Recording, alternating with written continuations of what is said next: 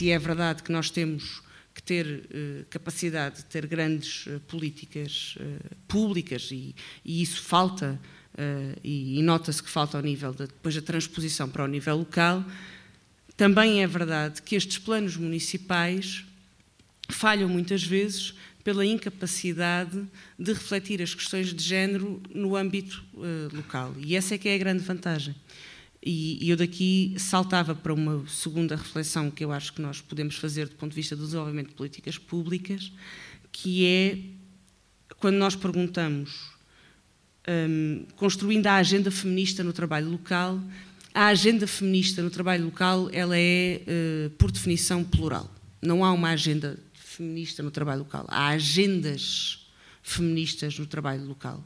Porque o trabalho local presta-se muito mais, e esta, esta dimensão territorial municipal presta-se muito mais à interseccionalidade, se queremos ter políticas de género a sério, do que, uh, eventualmente, quando nós vamos analisar as grandes políticas públicas de género. O que é que eu quero dizer com isto?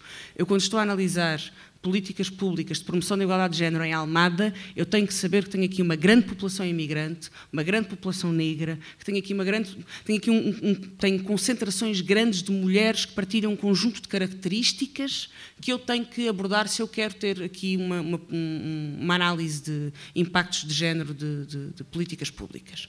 E eu aí tenho que ir olhar para a questão da habitação, tenho que ir olhar para a questão dos transportes e tenho que perceber que há uma realidade uh, social marcada pelo racismo, marcada pelas questões de classe, que não, que não é igual um, que não pode transformar um plano municipal para a igualdade igual aqui e em Beja, ou em Alvito, ou uh, em Barrancos, não é possível. E, e, esta interseccionalidade torna a coisa muito mais uh, desafiante e deixa-nos nas mãos, uh, ou deveria deixar-nos nas mãos, uma possibilidade muito mais infinita de coisas para inventar, para criar, de, de uh, quer dizer, do que propriamente quando estamos a fazer leis no Parlamento.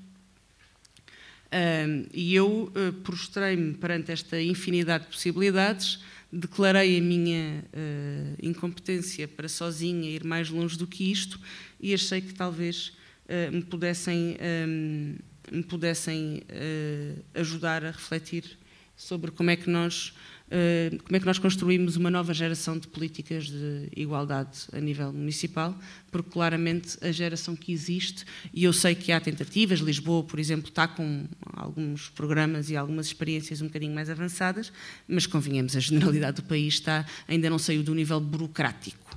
Uh, e, portanto, isso é uma coisa com a qual nós temos que nos uh, preocupar. Muito bem. Eu agora preciso de mexer, ah, de mexer isso? Sim.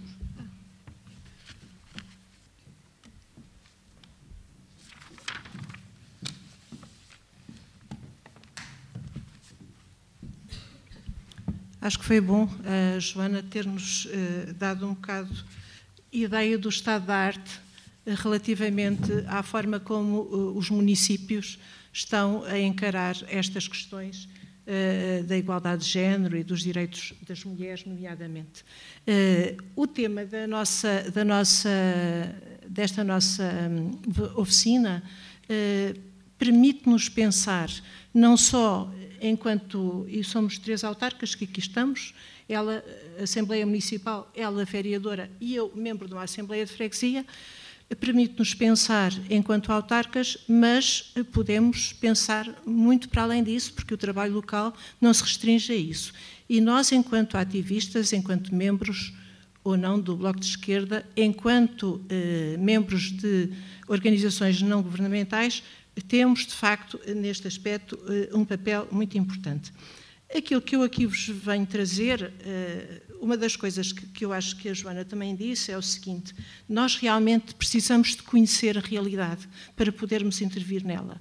E, de facto, cada, cada sítio é uma realidade diversa. E, portanto, essa também é uma grande responsabilidade nossa, eh, conhecer para poder intervir, para poder sensibilizar e para poder mudar. Eu trouxe aqui hum, algumas imagens, algumas fotografias de hum, iniciativas que nós, eh, Bloco de Esquerda, a nível local, eh, fizemos nos últimos anos, eh, bastante direcionadas para as questões eh, da violência de género, tendo até em conta o facto de que o Distrito de Setúbal, eh, do ponto de vista dos dados do femicídio, é o, o, distrito que está em terceiro lugar, primeiro Lisboa, depois Porto e a seguir Setúbal. E, eh, nomeadamente, neste ano 2014, só no Conselho onde eu vivo, que é o Conselho do Seixal, eh, foram assassinadas três mulheres. E, eh, na altura, eh, nós apresentámos uma moção na, na Assembleia de Freguesia, dizendo inclusivamente os nomes das mulheres e levantando o problema da violência de género, e achámos que tínhamos que fazer mais do que isso. E o que é que fizemos? Fizemos uma, uma uma iniciativa que foi uma iniciativa eh, muito direcionada, como vos disse, para a, questão da, da, da, violência de género e eh, pensando no 8 de março. E fizemos não só uma exposição em Setúbal, num espaço de grande movimento, fizemos um debate com passagem do filme em Pinhal Novo, eh, fizemos a distribuição destas colheres, eh, e fizemos também uma, um mural. Portanto, isto foi uma coisa extremamente simples e muito eficaz. Comprámos as colheres no, no, no, na loja dos 300 e pusemos em cada uma uma informação retirada exatamente do, do, dos dados do, da violência doméstica e do Observatório das Mulheres Assassinadas, que é um, um, observatório criado pela UMAR desde 2004 e que faz o levantamento eh, eh, eh, de todos os casos de, de, de, homicídio e não só. Portanto, eh, foi uma ação de sensibilização, foram muitas, muitas colheres que nós distribuímos, portanto, as pessoas levaram a colher e levaram a informação.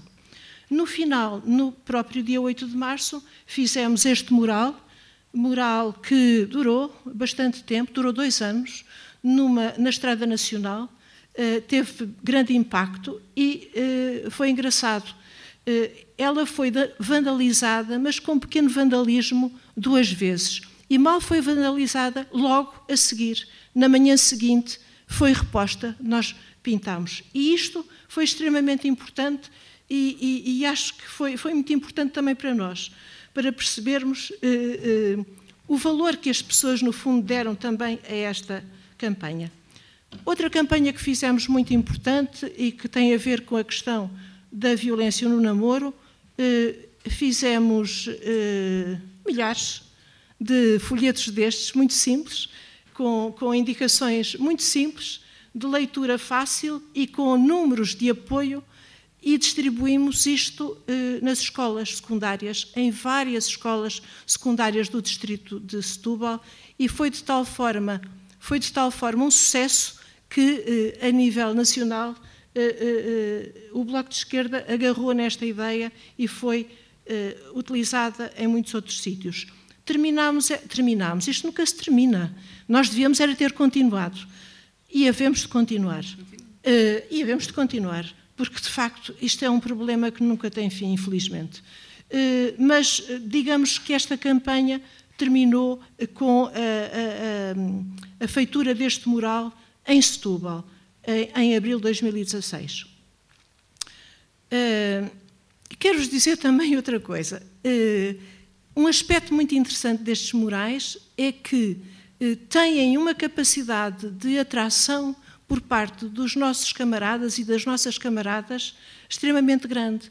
E é, hum, pronto, é uma atividade que as pessoas gostam de fazer e que é muito chamativa e que é muito importante. Nós estamos na rua e as pessoas passam e as pessoas falam.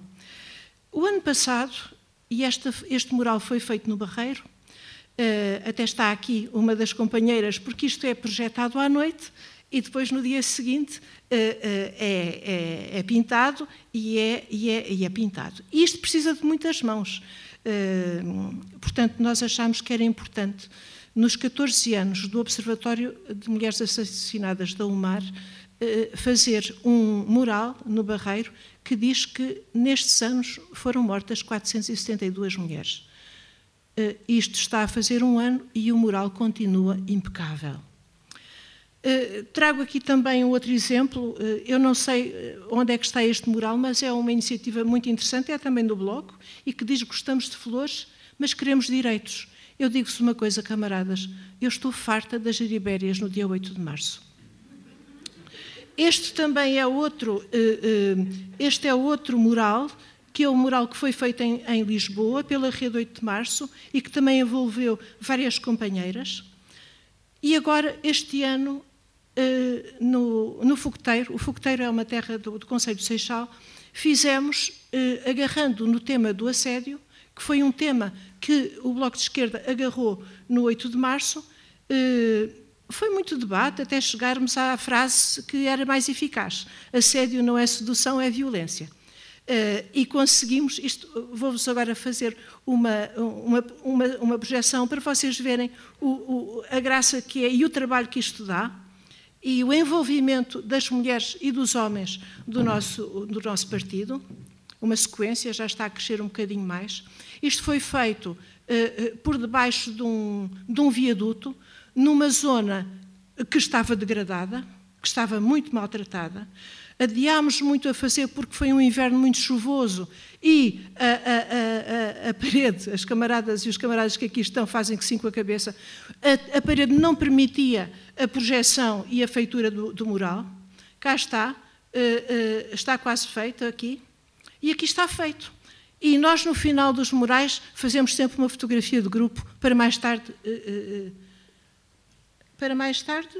Apontar o dedo a quem não tem? Exatamente para mais tarde recordar.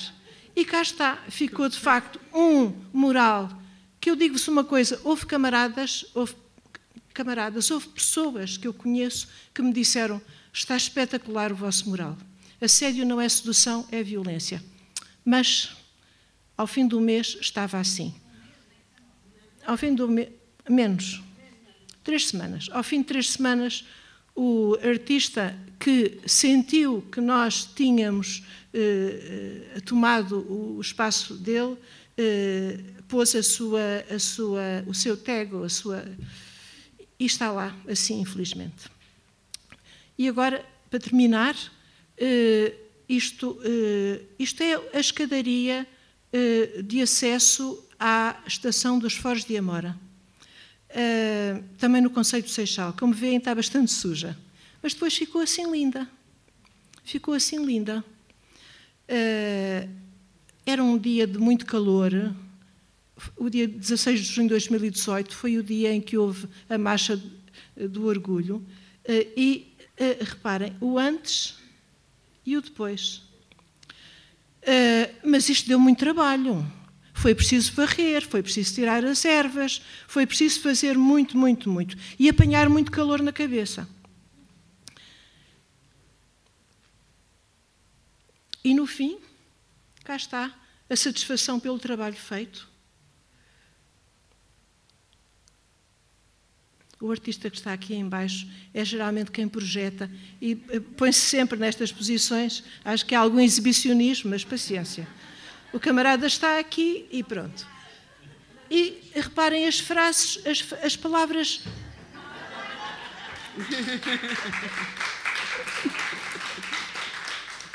As palavras eh, que utilizamos, autodeterminação, inclusão, identidade, igualdade, diversidade, liberdade, orgulho, felicidade. Já passaram quantos meses? Quatro.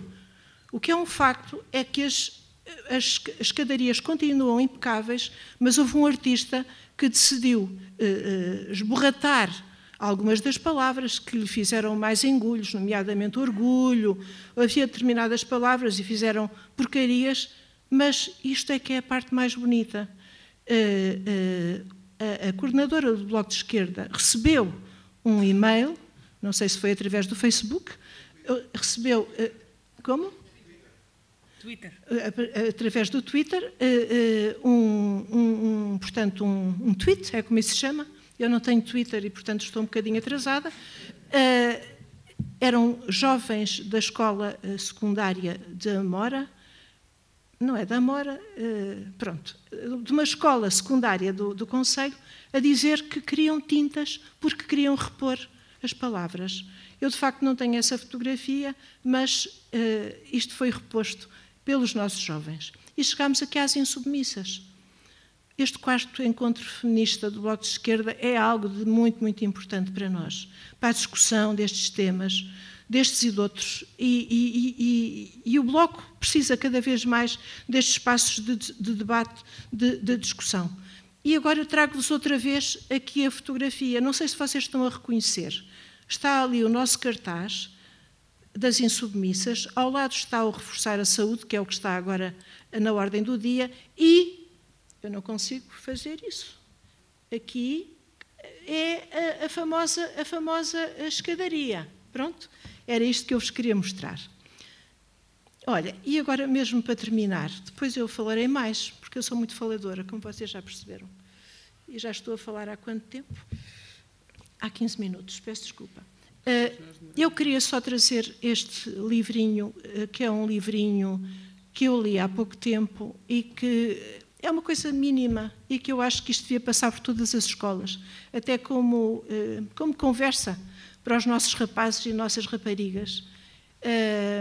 Porque de facto todos devemos ser feministas e eu digo-vos uma coisa, recebi várias, vários comentários do género, só este nome faz logo com que eu não o compre, e outras pessoas a dizer maravilha, mas de facto elas são educadas a serem submissas, não serem demasiado ambiciosas, não serem duras, controlarem os seus impulsos, ao contrário dos rapazes que a sociedade quer afirmativos, ambiciosos, duros, impulsivos. Isto, se calhar, dizem assim: o que é que isto tem a ver com, com o trabalho local?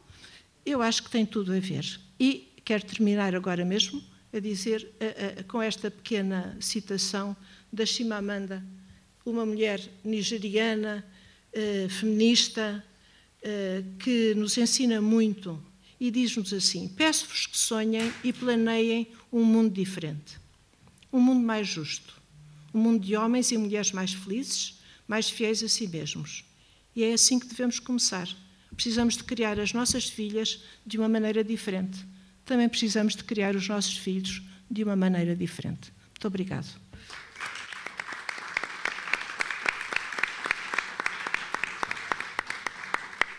Susana?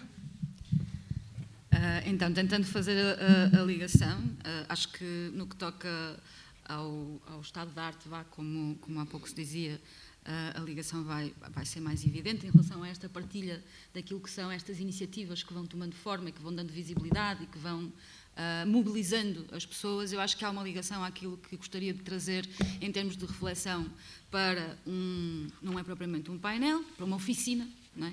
chamada Construir a Agenda Feminista no Trabalho Local uh, e que tem um pouco a ver com isto, com o que é que nos exige o construir uma agenda feminista no trabalho local. E, nesse sentido, a, a reflexão que gostaria de trazer, gostaria que fôssemos um bocadinho mais amontante, ou seja, desde logo, fazer nota de que o formato deste, desta oficina é uma experiência, é uma, é uma experiência que este encontro feminista procurou uh, uh, trazer, uh, em que estão presentes pessoas de, de, organizações da sociedade civil, organizações não governamentais, ou enfim, o que nos desafia logo a, a, a trazer aqui uma reflexão que será sempre, está ali o logotipo, para dentro, é? ou seja, será sempre reflexão de construção nossa do bloco, mas traz o potencial de ser uma reflexão que pode ser de construção com. É? Uh, uh, vamos também discutindo uh, naquilo que é o, o, trabalho local, porque é um trabalho de proximidade das pessoas. Quando temos momentos de trabalho, de discussão, de, de, de, de reunião, de auscultação, enfim, com as organizações do terreno, ah, vamos muito cuidando aquilo que é o papel de uns e o papel de outros, é? no sentido de tornar claro o que é é um papel de uma organização partidária, de uma organização partidária com uma agenda política local, uh, em alguns casos, em alguns territórios, com assento, ora numa Assembleia Municipal, ora, em alguns casos, no próprio Executivo, ou enfim, e o que isso permite, do ponto de vista do, do, do, potencial da transformação que nós queremos ver, enfim, e a diferença disso para aquilo que é um papel das organizações de terreno e como é que esta complementaridade pode funcionar. E, e, e a forma como abro, ou esta, esta nota que queria fazer, é no sentido de procurar que uh, convidar-vos, convidar-nos a aquilo que trago aqui como algumas pistas de reflexão, seja uh, uh, nesta perspectiva bidirecional, não é? aquilo que uh, nos pode dizer alguma coisa a nós, Bloco, do, da, forma como queremos fazer o nosso trabalho local, a nossa política local, com um, um, um, traço feminista e aquilo que vocês, as organizações, nós em conjunto com papéis diferentes, podemos ver que é papel do bloco ou que é potencial de articulação ou, enfim.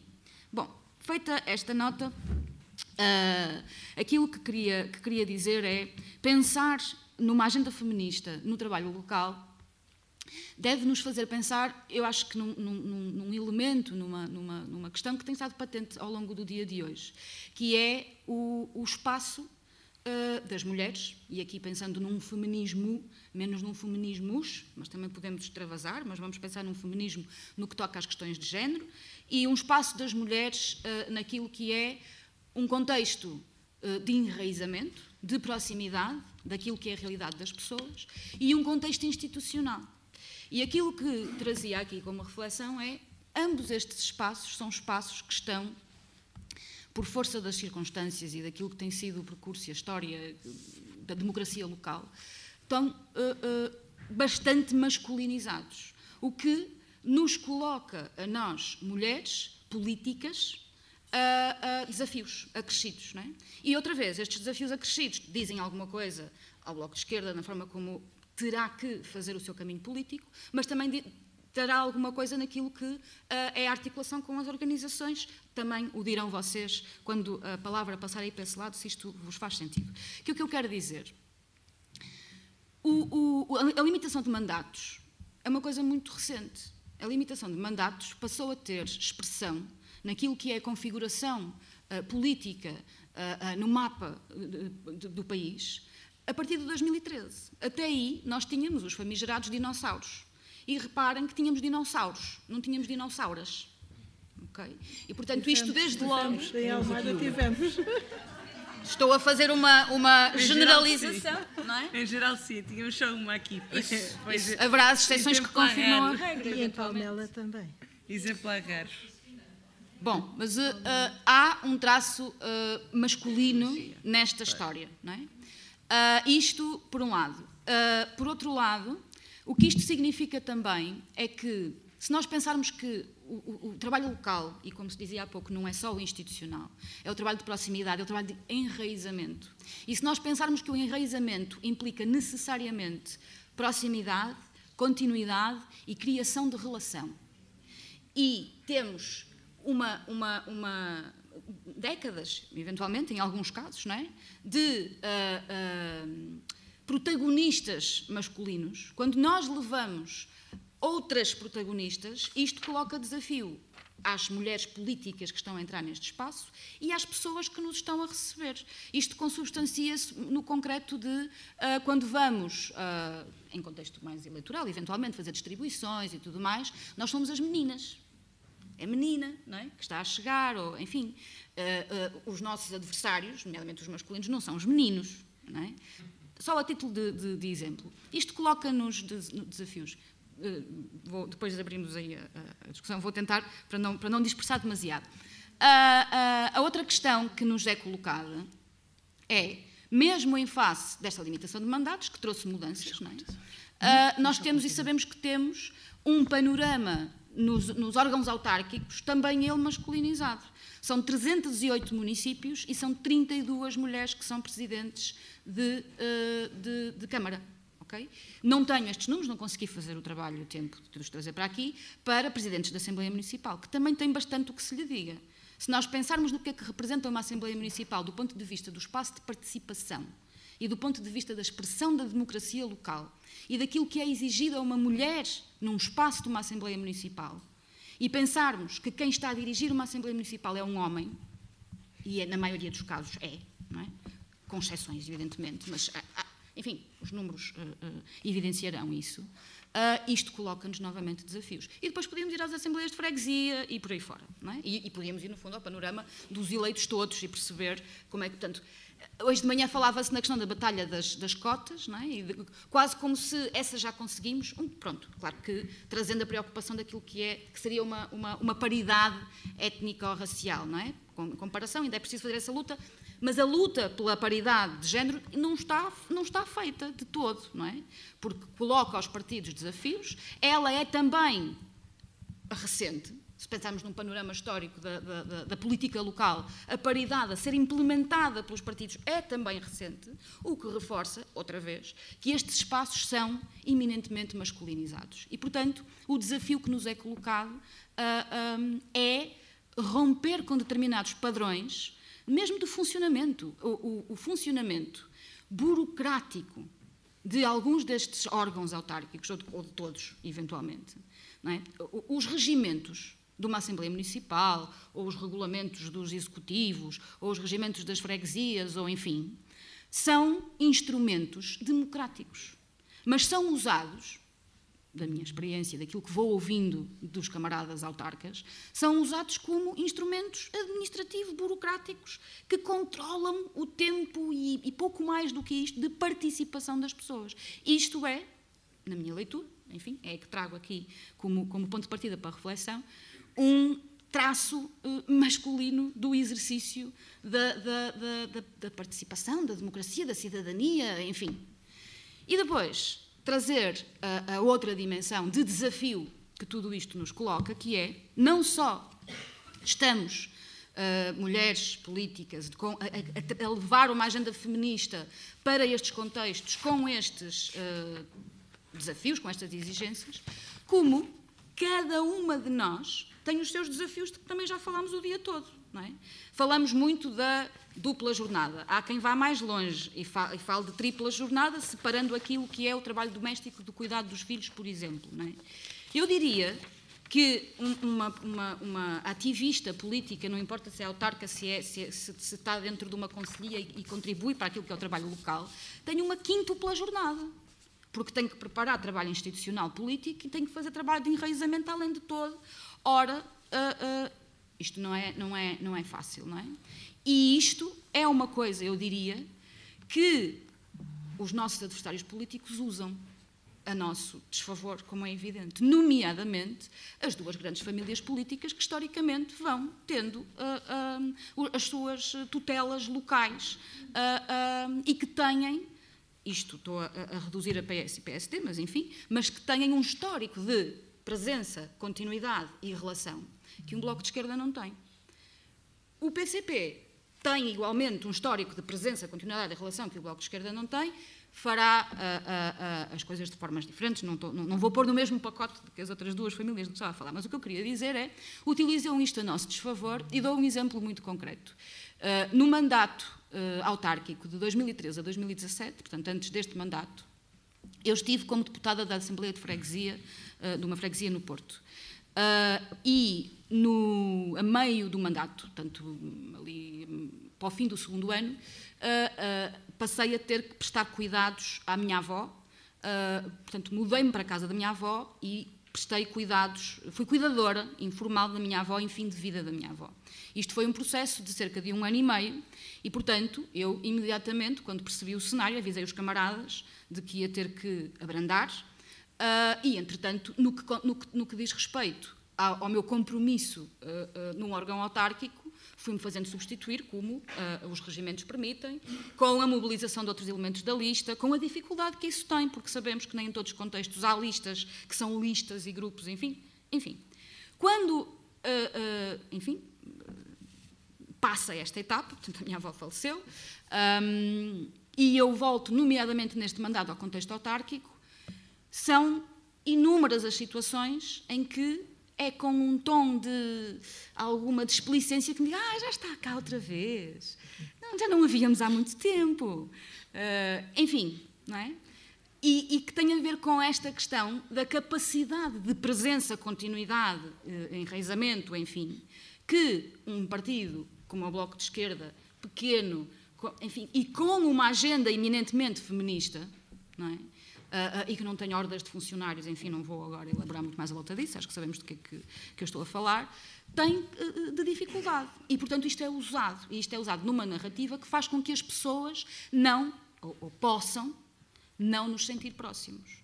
E que nos obriga a, a, a desunharmos, desculpem a expressão, e precisamos das organizações de terreno para o fazer, para demonstrar que estamos próximos e que estamos todos os dias, nestas condições, a fazer a luta toda. E a garantir, como dizia a Joana, que quando se pensa a nível autárquico em habitação, se pensa em habitação com um traço feminista.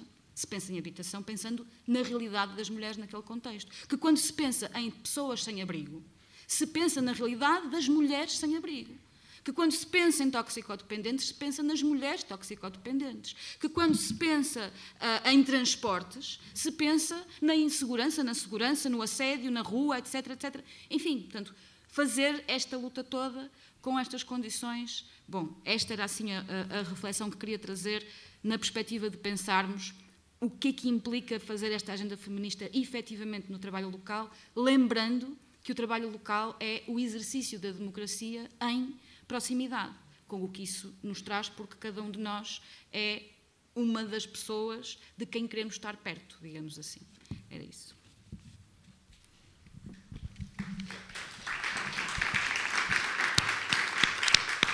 Obrigada, Susana.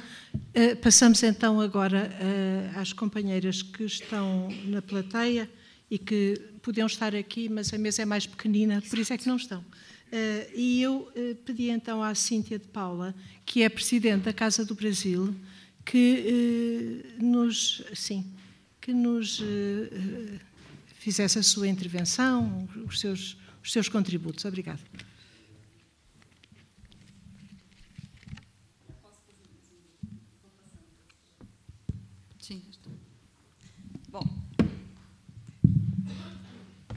Boa tarde a todos e a todas. Uh, são muitas questões e, enquanto ouvi as companheiras da mesa falar, pensei, claro, que aqui vou, vou levar em consideração a situação das mulheres migrantes, mas não só, e que me faz pensar no ponto número um, na participação. Uh, no ponto de vista, no meu ponto de vista, enquanto feminista, não só enquanto dirigente, mas enquanto migrante e feminista, é preciso a participação se queremos a mudança e a transformação, ainda essa semana falava em outra mesa sobre a participação política dos migrantes e das migrantes, e tive a refletir muito sobre isso. Como é que queremos uma transformação local, social, se não temos a participação mais efetiva das mulheres, e aqui, nesse caso, vou puxar a sardinha para o meu lado, que é das mulheres migrantes, uh, e temos que considerar os nossos municípios como municípios multiculturais uns mais do que outros, mas, por exemplo, vou usar o exemplo de Lisboa, que é um, um município altamente multicultural, e não podemos, temos que olhar uh, para essas, para as questões das construções das políticas públicas, claro, como dizia a companheira muito bem, numa perspectiva interseccional. Até porque, quando falamos de mulheres imigrantes, nós temos muitas mulheres migrantes, são as mulheres migrantes, e não uma mulher migrante, com as suas necessidades de formas mais variadas possíveis. E aqui, uh, gostaria de focar muito que pensássemos aqui coletivamente, acho que é uma oportunidade muito importante de pensarmos em termos de participação, em todos os sentidos, não só na construção das políticas, mas também na aplicação das políticas, porque são coisas diferentes.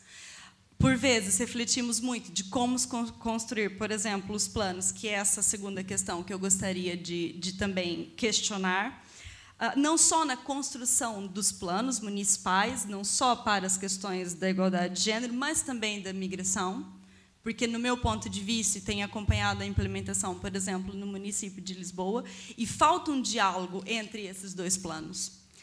Caracter, é, colocamos aqui a questão, as questões de gênero e colocamos aqui as questões da imigração. E não cruzamos essas, essas uh, necessidades e também as respostas, o que é muito mal, porque elas se cruzam.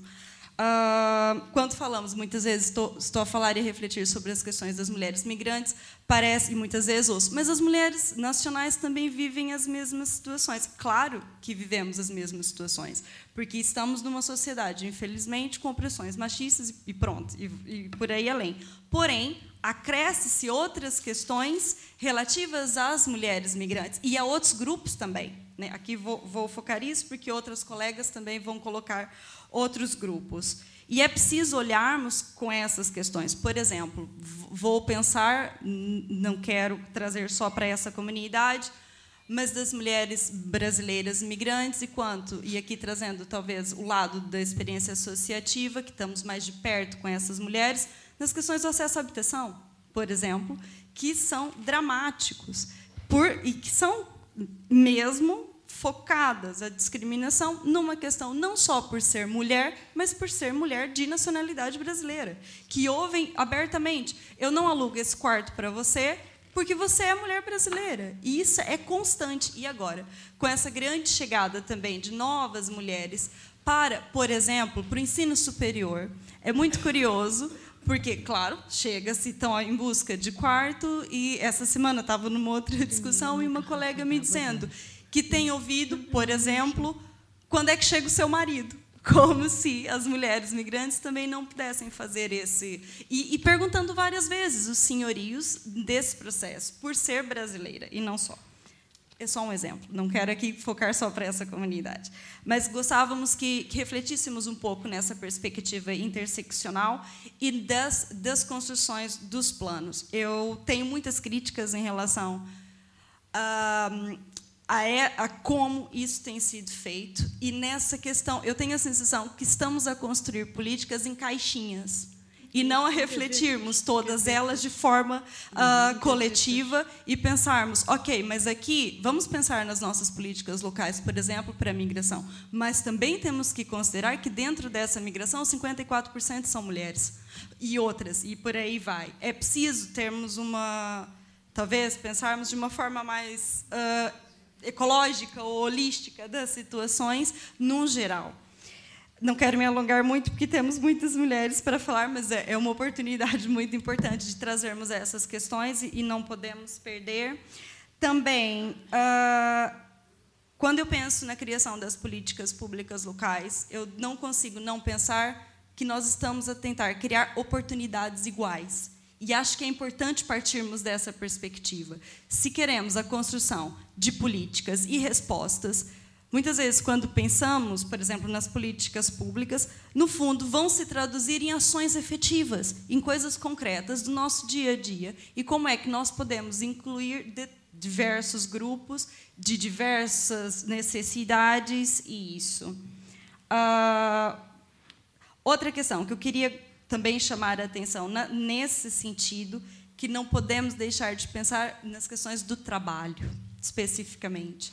E aqui, pensando de novo nas comunidades migrantes, que é algo que tenho vindo a refletir muito, na desqualificação profissional. E como, quando pensamos nas questões das construções de resposta, também pensarmos, começarmos a olhar mais na perspectiva da desqualificação profissional das mulheres migrantes, era outra questão que gostaria de trazer aqui para hoje. Como é que podemos refletir sobre isso? Eu sei que é um problema também generalizado, mas, mais uma vez, acresce numa perspectiva interseccional o fato de estar numa situação diferente de imigração. E aqui soma-se as questões étnicas, as questões socioeconômicas e outras. E me calo por aqui para passar para as colegas. Obrigada. Obrigado. Uh, obrigado, Cíntia. Eu uh, passava agora uh, um momento, passava agora a palavra à, à Carla Branco, que é da, do Centro de Vida Independente. Agradeço, obrigado. Obrigada eu. O Centro de Vida Independente é, é uma associação uh, dirigida e, e, e que tem como missão a defesa dos direitos das pessoas com deficiência, nomeadamente a implementação da vida independente em Portugal. O que é isto de vida independente? Muito resumidamente, uh, no fundo, é que uh, é uma perspectiva em que, uma filosofia, digamos, em que devem existir as, as ferramentas necessárias na sociedade para que todas as pessoas possam participar em igualdade de oportunidades, nomeadamente aqui a figura do assistente pessoal é uma, é uma figura-chave, é muito importante, pelas, pelos motivos que vocês também já, já devem perceber, e tem, temos nos focado muito nessa, nessa questão nos últimos tempos, mas também não é só, não é só a assistência pessoal, mas também a oportunidade de acesso em todas, em todas as áreas da vida, como a educação, o emprego, um, cultura, desporto, saúde, um, etc. Aqui, quando falamos em participação, uh, tenho, que me, tenho que me dirigir a, a questões muito básicas não é? da acessibilidade. Uh, quando queremos chamar as pessoas para o espaço público, temos que fazer do espaço público um espaço que seja acessível, um espaço que seja uh, seguro. E quando falamos de, de, transportes na zona da Almada, temos aquela coisa maravilhosa que é a TST, que já é mau para pessoas que, que não têm uma deficiência, quanto mais para aquelas que precisam de se movimentar, por exemplo, numa cadeira de rodas. E aqui também podemos falar na questão da, da segurança é? no espaço público. Uh, quando pensamos, por exemplo, que uma pessoa em cadeira de rodas tem que estar duas horas à espera de um autocarro que seja adaptado à noite, por exemplo. Um, falamos também de, da questão da habitação, que também é uma questão muito importante quando falamos desta, deste grupo de pessoas, e é um grupo de pessoas que é eh, muito interseccional. É? Existem todos os grupos que temos aqui falado: mulheres negras, mulheres imigrantes, mulheres. Uh, whatever. existem todos. Uh, portanto, a habitação uh, é ainda mais difícil quando falamos em pessoas com deficiência precisam de uma habitação acessível. Uh, quantas são as casas, os fogos habitacionais que, que, são acessíveis? Se forem ver a, a lista dos fogos da Almada, quantos são acessíveis, quantos, estão, quantos são em restrições acessíveis, quantos é que têm elevador? E também falamos, por exemplo, se uma pessoa, mesmo que uma pessoa possa comprar casa, estas casas são uh, ainda mais caras uh, quando, quando se faz uma procura de uma casa acessível. Uh, para além de ser difícil, tende a encarecer o preço. E depois também falamos de, de, um grupo de pessoas que está à partida numa situação muito, muito vulnerável, porque tem duas opções de vida logo à partida de, de habitação. Uh, e essas opções são uh, a família, não é? o cuidado informal que as famílias dão, principalmente mães, mulheres, uh, portanto, trabalho não remunerado. E, e, portanto, não têm liberdade para sair de casa, estão dependentes desta, desta figura maioritariamente materna, que causa situações de dependência ou então a única, situação, a única opção que têm é a institucionalização. a institucionalização também uh, é uma questão de, de, uma situação de dependência, é uma situação de prisão, uh, onde as pessoas têm que responder a regras, onde têm liberdade para saírem às horas que querem e etc. Estas duas situações são situações de degradação socioeconómica, na maior parte das vezes nas famílias, a mãe, maioritariamente, Uh, tem que desistir do emprego por causa da vulnerabilidade socioeconómica na família para cuidar a tempo inteiro desta, desta pessoa.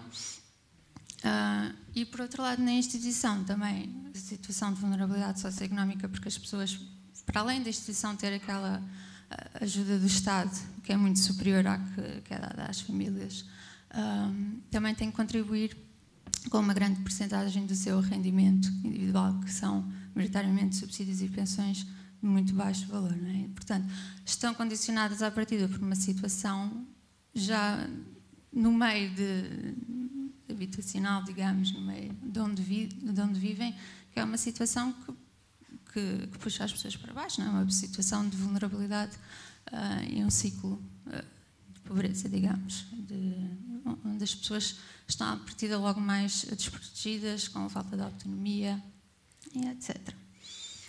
Hum, portanto, quando falamos de participação, falamos a pessoa tem acessibilidades para sair de casa e vir aqui falar. Uh, tem transporte para vir aqui, tem uma pessoa, se precisar, neste caso de assistência pessoal, tem uma pessoa que a acompanha.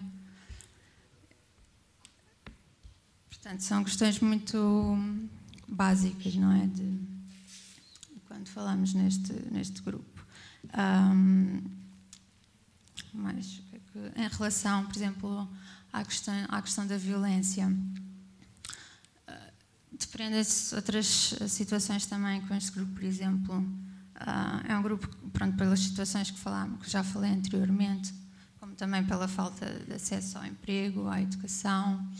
É um grupo que está mais desprotegido e vulnerável, mas também é um grupo que uh, pode ter outras condicionantes, como o facto de, das pessoas que dos agressores serem também as pessoas que são cuidadoras e como é que esta pessoa sai de uma situação ou denuncia esta pessoa da qual precisa para sobreviver. Uh, e será que esta pessoa tem consciência que está a sofrer uh, um abuso devido a toda a situação de dependência? Um, e, e, quando falamos da, da, violência doméstica, falamos também da, da, da questão de, de, como é que as mulheres saem de casa, para onde é que vão dos abrigos. E para estas pessoas, uh, se precisarem do sítio acessível, quantos abrigos há? Não há. Há um, dois. Um, portanto, também como é que uh, podemos falar em situações em que, que a pessoa está está presa sem conseguir denunciar. Mesmo que saiba denunciar, será que a pessoa consegue? Uh, tem acesso a um telefone para denunciar? Será que sai de casa? Um, ok, um, também temos a questão da saúde, mas também prende-se com, muito, com, muitas das questões do acesso e do transporte. Um, no geral, as mulheres com, com, deficiência e, no geral, a população com deficiência têm mais dificuldades de acesso à saúde, por, também pelas questões de se tem uma pessoa para acompanhar, se, se o sítio é acessível. Às vezes é acessível para entrar, mas depois lá dentro tem que ir ao primeiro andar e o elevador está variado. Um, o equipamento também, uh, se é acessível, a, a, a própria atitude e comportamento dos profissionais de saúde têm uma percepção, por exemplo, mais em termos dos direitos de, por exemplo, de reprodução, um, consultas mais direcionadas, por exemplo, de ginecologia, etc. Existe este mito, não é? Que as pessoas ou são uh, ou são hipersexualizadas, mas aqui a questão é que pessoas, não existe, uh, portanto, essa abordagem. Portanto, e as pessoas veem esses direitos negados. Carla. Pronto, acho que tem que acabar, não é? Não, não, é um não tem que acabar, comprido, mas, mas acho que uh, estou-lhe a pedir ah, sim, mas que, o que, que tente queria ir, também ir, ir referir um, nesta questão das políticas, das políticas públicas existem várias áreas, não é? Mas eu acho que em todas elas e em todas as, uh, as campanhas que, se, que, possam ser feitas há uma questão para começar que, que é importante e é básica, que é a questão da representatividade e acho que por aí podemos começar a fazer alguma coisa e a quebrar alguns estereótipos. Ah, pronto, acho que é isso. Obrigado, Carla. Uh, eu pedi agora à, à Isabel, uh, que a Isabel Rebelo, que é da SEIS, e que eu sei que tem um, um PowerPoint para apresentar, que viesse até aqui e que pusesse então a sua pen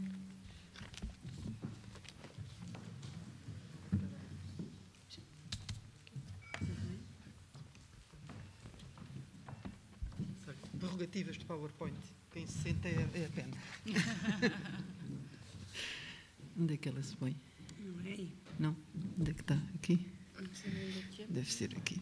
Uh, o PowerPoint não é propriamente, é só para mostrar umas campanhas. Então, isto agora saiu. Almerinda precisa da tua ajuda. Almerinda precisa da tua ajuda. Não sei se aqui, aqui. Posso? Podes. Ai. Está aí. Vamos. Está, está lá em cima a abrir. Já deve estar aí a luz. Se isto demorar muito tempo, abandono isto. Não consigo perceber. Olha, mais vale abandonar o PowerPoint. Não consigo. consigo perceber. Não, não está cá. Acho que é, acho que é caneta. Hã? Quem, quiser, quem, quem souber ajudar, nós agradecemos. Isto Está é aí, está aqui, já está. Já está. Ah, É, é este, sim. É o que tem ao contrário.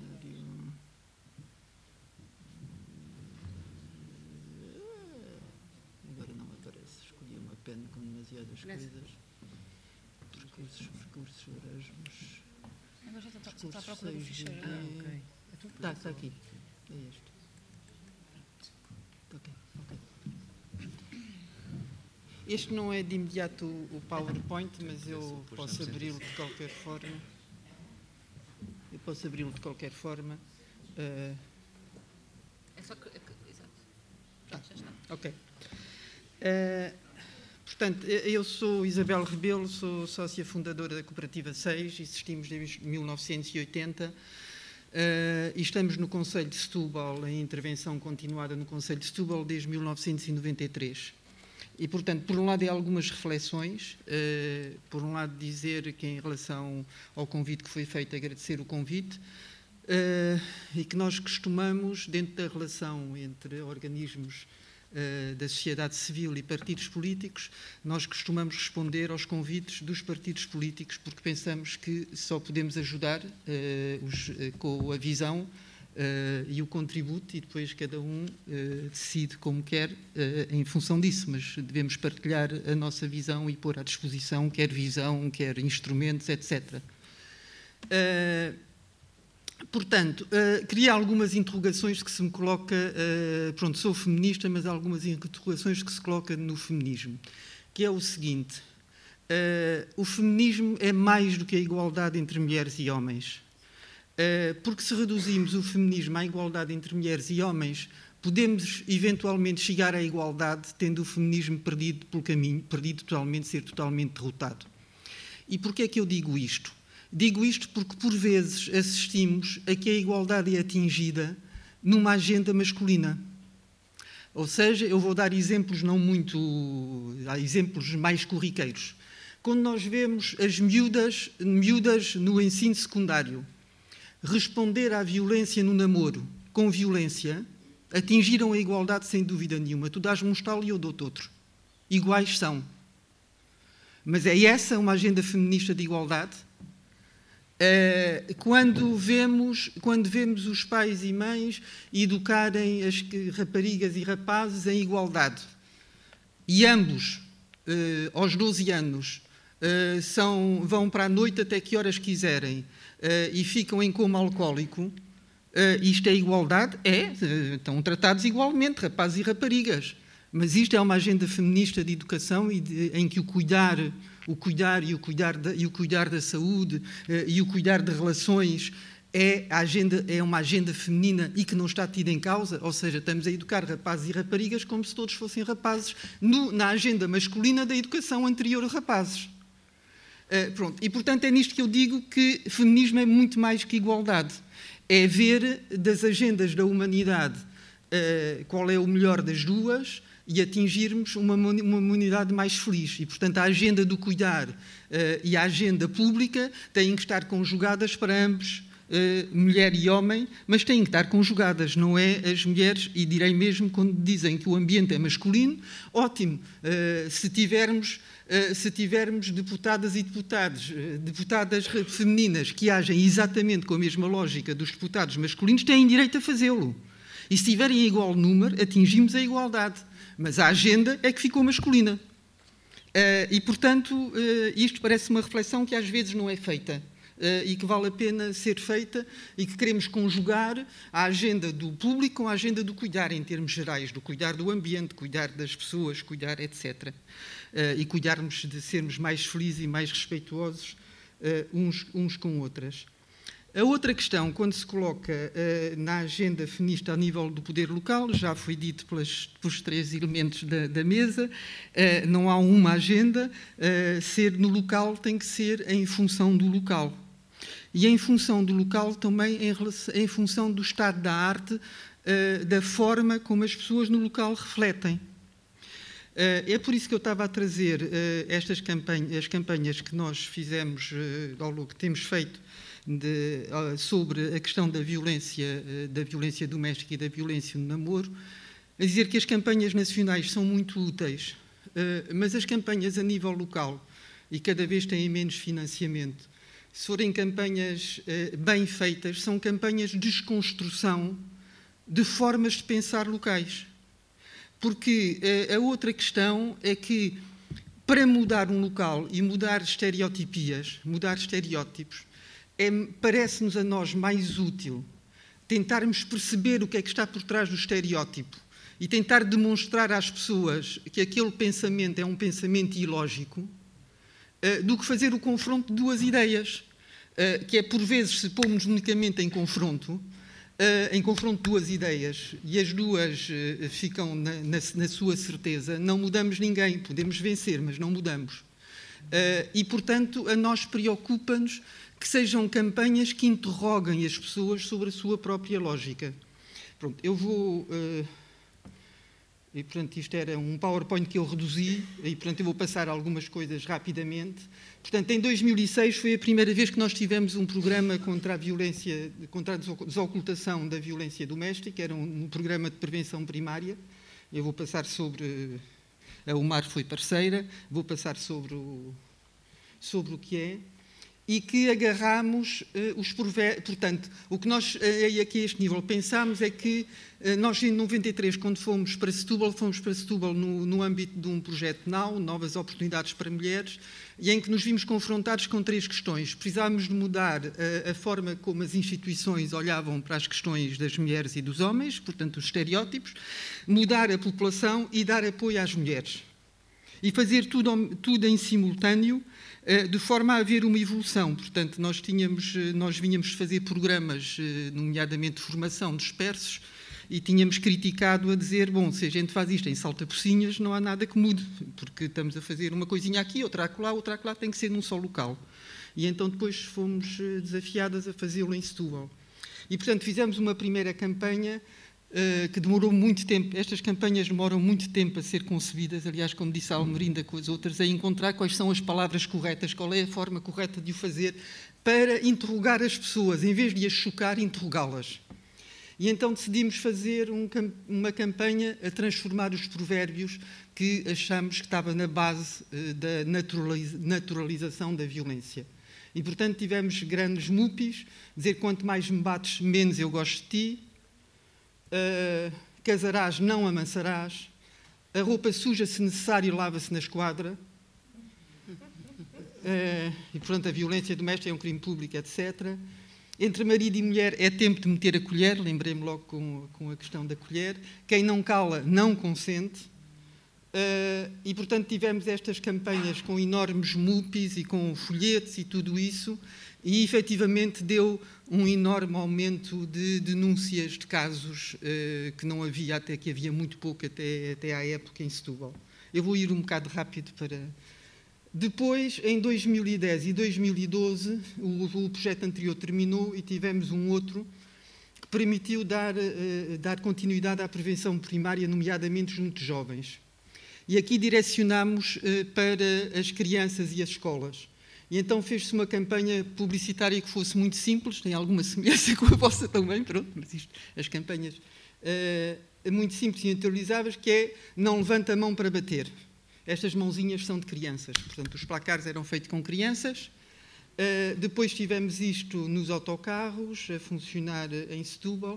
Uh, os TST de Setúbal têm, tiveram desde este início uma prática muito interessante, que é pagamos a primeira campanha nos autocarros e escolhemos as, as, rotas dos autocarros, mas eles depois não tiram a campanha enquanto não tiverem outra pessoa a pagar publicidade nos autocarros. Como não é muito usual pagar publicidade nos autocarros, a campanha vai ficando.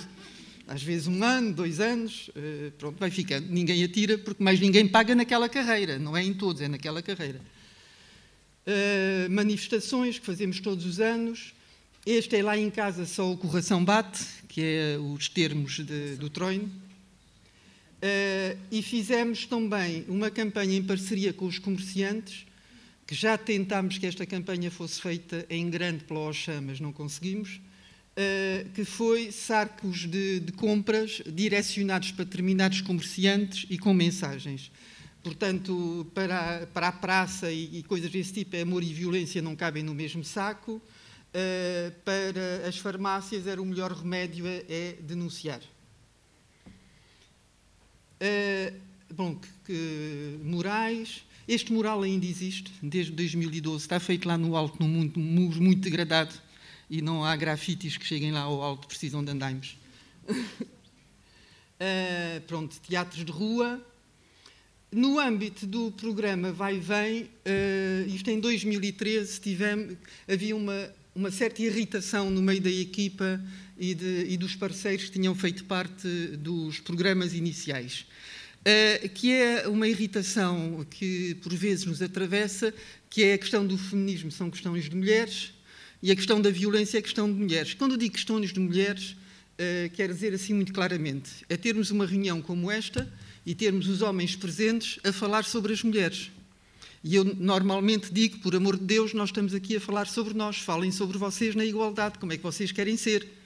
Uh, porque para, para falar sobre mulheres estamos nós. Uh, e existe a mesma sobre a violência, que é dizer assim, agora já se começa a ver muito, mas que era dizer assim, vamos lá ver, enquanto se falar na violência, porque as mulheres são vítimas, é só uma parte do problema. É necessário que os homens falem sobre a violência, não porque as mulheres são vítimas, mas porque se sentem agredidos, ofendidos enquanto homens na sua masculinidade, que se diga que a violência é uma característica masculina. É preciso que os homens deem a cara enquanto ofendidos, enquanto homens, não porque estão a defender só por causa das vítimas. Eu estou ofendido na minha masculinidade. E então desafiámos 31 homens de referência da comunidade de Setúbal a dar a cara do repúdio à indignação contra a violência doméstica e tivemos a campanha do Dizemos Não eh, à Violência Doméstica. Isto também teve em grandes mupis. Portanto, isto era padres, polícia, professor, eh, quer dizer, cada um assinou uma declaração e nós fizemos alguma investigação de que nunca tinha sido violento, está bem? Não era. Não, isso era essencial, haver alguma coerência aqui no meio. Uh, estou a dizer isto e estou a dizer, uh, houve pessoas que acabaram por não aceitar, nem nós íamos aceitar. Porque havia histórico. Porque havia histórico. Havia, pelo menos, uh, conversa sobre histórico. Nós não sabemos se é verdade ou não, mas não arriscamos. Uh, isto disparou ao nível da net, uh, começaram-nos a aparecer todo o lado grupos a dizer não, mesmo em Itália, num casamento, também passaram a dizer não, quando fomos lá, pronto, disparou muito. Também tivemos, aqui começámos em 2013 a trabalhar a questão também da homofobia, aqui com um seminário, e depois foi alargada a outras questões. Uh, e em 2014 a campanha foi alargada à Palmela. E em Palmela ainda foi, foi a primeira campanha que houve Palme, no Conselho de Palmela sobre a violência. Ainda foi mais direcionada. Porque, por um lado, desafiámos as viniticultoras, e era Natal, para a campanha de Natal dos vinhos, a associarem-se a uma campanha que afirmava a desvinculação do álcool como desculpa. Pronto, isto foi uma campanha que deu imenso trabalho a construir, porque Palmela é uma zona viniticultora, portanto havia muito medo que puséssemos em causa o vinho. Eh, em vez de pôr em causa eh, a desculpa.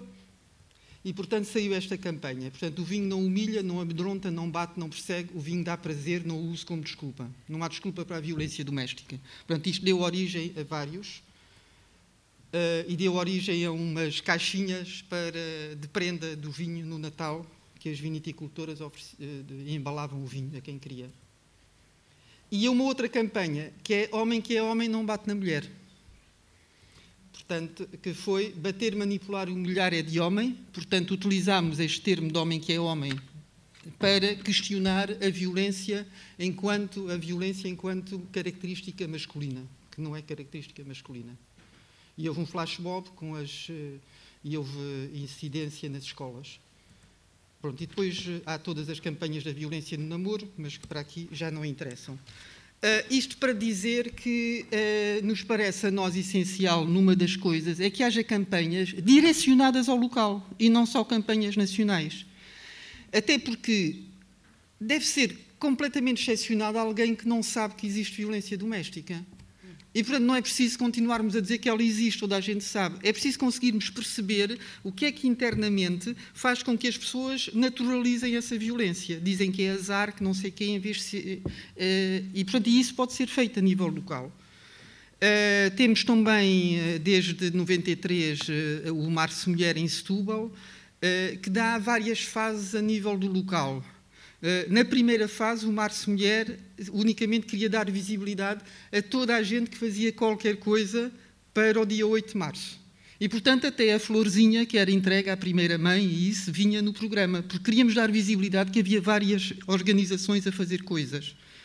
Numa segunda fase, durante uns anos depois, uh, o, o Março Mulher fazia casamentos entre aspas, entre mulheres que tinham iniciativas, por exemplo, pinturas e isso, e, uh, e empresas ou bares que estavam dispostos a dar guarida e a expor. Portanto, mostrar iniciativas de mulheres ou coisas, mas que juntava várias pessoas. Nos últimos anos, achamos que esta fase de, eh, de, sensibilização geral e de visibilidade tinha sido totalmente atingida e estava ultrapassada, e agora estamos numa fase em que queremos, no Março Mulher, focalizar mais e aumentar o nível de reflexão e o nível de competência técnica ao nível das questões de, de, do feminismo e das questões da igualdade. Isto é ao longo de muitos anos em Setúbal, mas acho que depende do local. Por exemplo, Palmela está bastante avançada ao nível do interior da Câmara, mas ao nível do território é Portugal profundo. Eh, e, portanto, é necessário, eh, é necessário que as campanhas sejam direcionadas aos locais, para que sejam as pessoas locais que reflitam e que discutam. Eh, e não uma única coisa. Eu só queria aqui abordar só uma outra coisa, muito eh, relativamente rapidamente, mas que é alguns desafios a nível do local, que é o seguinte. É, os planos de igualdade municipais, há dois planos de igualdade municipais diferentes, que raramente existem na mesma Câmara os dois, e que um deles só existiu uma fase de candidaturas para eles e depois desapareceu. E que me parece que é extremamente importante que é o plano de igualdade interno às câmaras enquanto entidade empregadora. Qual é o estado da igualdade interna às câmaras e não só o plano municipal dirigido aos municípios? Uh, e isto gera várias questões. Por exemplo, há, uma, há, um pressuposto que, como estamos a falar de administração pública, não existe gap salarial na administração pública. É verdade para técnicos superiores, não é verdade para os assistentes operacionais. E não é verdade para os assistentes operacionais por razões históricas, porque os assistentes operacionais correspondem a uma amálgama de várias profissões que foram fundidas enquanto assistente operacional, e toda a minha gente entrou nessa fusão no nível salarial que tinha então. Então quer dizer que um carpinteiro que tinha um leque salarial maior que a empregada de limpeza entrou com um nível salarial de carpinteiro e ela com um nível salarial inferior de empregada de limpeza. E manteve-se em níveis salariais diferentes nos assistentes operacionais. Quando vemos o gap salarial nos assistentes operacionais, é igual ao gap nacional, são 13% de gap salarial, o qual é reforçado com, eh, quando as escolas foram eh, para, para a alçada, as escolas do primeiro ciclo foram para a alçada das, dos municípios, Saiu simultaneamente, estávamos na, na, chamada crise, saiu simultaneamente uma legislação a que toda a gente tinha que entrar por um nível mais baixo. Então, de repente, houve uma, uma porção de mulheres que foram contratadas para encarregadas de assistentes operacionais das, de, das escolas, mas entraram num nível mais baixo. E, portanto, quando vamos ver nos, nos níveis de encarregado de assistentes operacionais, continua a haver um gap salarial. Uh, portanto, uh, as, há, há autarcas que pura e simplesmente dizem impossível. Na administração pública não existe gap salarial. Ó oh, senhor, eu não estou a dizer que o senhor tem culpa, eu só estou a dizer que objetivamente há gap salarial. Okay? O que quer dizer que é possível, e nós fizemos, nós fomos, nós eh, fomos, eh, fomos eh, o organismo técnico que deu apoio a duas câmaras para fazerem o, o plano de igualdade interno, é possível ir muito mais longe ao nível dos instrumentos técnicos a este nível que é, é possível exigir que os balanços sociais das organizações públicas e das empresas, aquela coisa que é obrigatória no fim do balanço social, tenha indicadores de género. É possível, nós temos os indicadores construídos, podemos fornecer a quem quiser, eu digo em todo o lado que nós temos, quem quiser a gente pode fornecê-los, pode-se transformar os indicadores de, de balanço social de qualquer organização em indicadores de género sem dar muito mais trabalho. Só é necessário fazer a desagregação dos dados por género o que deve ser obrigatório. O que quer dizer que não sei se atualmente ainda continua assim, porque não fui verificar, mas se uma pessoa pedir eh, ao organismo que gera as autarquias todas, não me lembro como é que se chama, eh, pedir o resultado dos balanços sociais, não sabemos em termos de igualdade de género qual é a situação das autarquias portuguesas, porque os balanços sociais não integram isto. Também é muito estranho é, não é estranho, é, é, é, normal, mas estou a dizer, mas é possível sem grande coisa, que é, uma pessoa vai ver a questão, da, a questão dos, eh, do recrutamento e seleção. É claro que no nível em que o recrutamento é escrito, eh, em princípio não há desigualdade entre mulheres e homens. No nível em que o recrutamento está nestas fases, não há desigualdade. Mas quando passa ao nível de entrevistas, é claro que o risco dos preconceitos agirem na classificação são muito fortes. São, é, é humano. É, é, além de ser humano, toda a gente sabe que depois o chefe de departamento de determinado setor, que é habitualmente masculino, não acha que a mulher vai ficar lá bem. E, portanto, a este nível vai haver discriminação. É um nível muito difícil de intervir. É. Mas porquê é que os planos de prevenção de riscos de gestão, que as autarquias são todas obrigadas a ter, não têm como um risco de gestão os preconceitos de género? Via lá está escrito que há um risco de gestão que são preconceitos de género e preconceitos discriminatórios e que há instrumentos fornecidos pela CITE, pela, pela, Comissão para a Igualdade no Trabalho e o Emprego, que devem ser aplicados nos recursos humanos das autarquias e das empresas para prevenir estes riscos. E isto deve fazer parte do plano de, de, do, plano de, do plano de prevenção dos riscos de gestão. Deve lá ser, é um risco de gestão, assumidamente, não é uma coisa lateral. Eh, estou a ver, há coisas eh, que parecem burocráticas, mas que poderiam fazer mexer.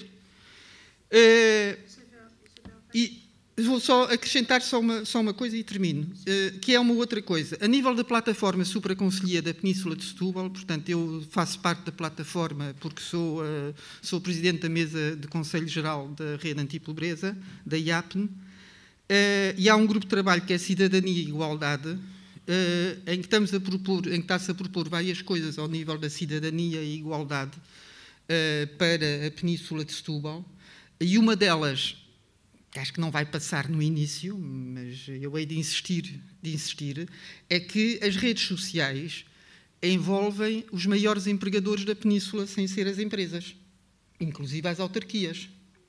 Se houvesse um compromisso dos Conselhos Locais de Ação Social de fazerem os planos de igualdade internos, só para ver qual é a situação de igualdade, qual é o estado da arte ao nível da península, se calhar podíamos ter um, um, um impacto bastante grande de a seguir de reflexão ao nível da igualdade dentro, da, dentro do a nível do trabalho. E haver avanços a nível destes. É claro que a análise depois ainda é outra coisa. Fazer a análise de género com estes dados ainda é outra coisa. Mas era um começo uh, para que isto se tornasse normal. Uh, é normal exigir haver uma análise de género dentro das organizações. Uh, e, portanto, se tivéssemos alguns destes documentos e alguns desses compromissos, podia-se fazer alguns avanços organizacionalmente. Pronto, isto é algumas coisas porque eu me tenho batido onde me convida e voltei a, a bater-me. se quiserem alguns documentos, posso mostrar. Obrigado. Uh, não sei se está cá alguém da, da, da, desta organização. Uh, Plano I, Casa Arco-Íris.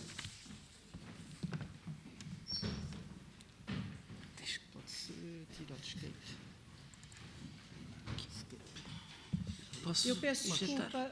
Eh, eu peço desculpa eh, de estar a, a, a limitar um pouco o tempo, mas já não temos muito mais tempo. Sim, sim. Ah, portanto, o meu nome é Dora Pinto, faço parte da Associação Plano I para a Igualdade e Inclusão, faço parte da direção. Uh, portanto, a Associação Plano I é muito recente, nasceu em novembro de 2015, ou seja, nem há três anos. Uh, e a intervenção que eu gostava de fazer é muito dentro portanto, da temática de hoje, que é o trabalho local, Uh, só para vos dar um bocado a perspectiva da criação uh, de uma associação num local que é o Porto, portanto é a nossa área de intervenção.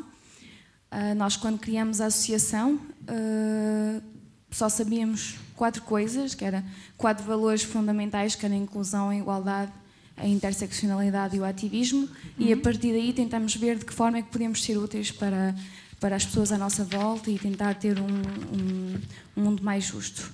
Uh, o que fomos verificando é que havia já muita intervenção uh, no Porto dentro do que era a igualdade de género, a violência de género na intimidade, e o que nós verificamos foi que havia um, uma população, que era a LGBTI, uh, que não tinha respostas adequadas, portanto, criamos por isso o Centro GIS, há um ano e meio, que pretendeu dar resposta à população LGBTI. Portanto, quando iniciamos esse processo, apercebemos que nascemos de alguma forma para dar resposta àquilo que não havia. E eu acho que é uma das uh, os maiores desafios da, da sociedade civil, que é não só, portanto, trabalhar de uma forma global daquilo que deve ser não é, trabalhado portanto, em, toda, em todo o nosso país, mas também ir uh, fazendo um, microativismos à nossa volta e, uh, e, portanto, foi nesse sentido que se criou o Centro GIS. Atualmente, uh, e acho que foi isso que referiu quando disse a Associação Plano I, referiu a Casa Arco-Íris. A Casa Arco-Íris é um centro de emergência que está aberto há seis meses, mais ou menos, se calhar nem tanto, quatro meses. Um, e pronto, tem sido um desafio muito interessante. Ainda dentro da, do trabalho local e da agenda feminista do trabalho local, uh, nós deparamos com uma situação que é um bocado o que eu gostava de deixar como, como reflexão. Um, portanto, não havia nenhum centro uh, de respostas no Porto como não havia nenhum centro um, de acolhimento de emergência no país, e nós somos o primeiro. Uh, atualmente não existe nacionalmente, e não só local, uh, uma casa-abrigo para a população LGBTI, ou seja, nós funcionamos há quatro meses e tivemos que reencaminhar. Não sei se vocês percebem, sabem o que acontece quando estamos num centro de emergência, mas basicamente podemos ficar lá 15, portanto, a pessoa, pessoas trans podem ficar lá 15 dias e pode-se ficar mais 15 dias, mas depois supostamente têm que ser reencaminhados para uma casa-abrigo. Uh, portanto, se nós tivermos que passar por essa situação daqui a uns meses, não temos como fazer, porque não existe casa-abrigo para populações uh, LGBTI. Uh, e a outra questão que eu gostava também de deixar, e é a última, e já me calo, era que, portanto, trabalhar uh, numa área, portanto, numa grande cidade, é? como o Porto, uh, ou Lisboa, portanto, cidades com muita, muitas pessoas não é, lá, e com uh, câmaras municipais e com a parte mais política um, associada, traz também muitos desafios, porque aquilo que nós vemos no Porto é que para conseguir obter alguma coisa ou ter voz, não só nossa, mas das populações com, com, com, com qual trabalhamos, temos que estar obrigatoriamente associados a algum partido. Portanto, nós somos uma associação apartidária, é? temos de alguma forma o bloco no coração, mas, mas uh, somos apartidárias e isso é claramente um desafio. O que nós percebemos é que a administração pública uh, local acaba por abraçar algumas, algumas temáticas, mas com outros interesses. Portanto, a questão é uh, tentar perceber de que forma é que nós podemos lutar contra isso. Pronto, é só isso que eu. Obrigada. Obrigado, nós.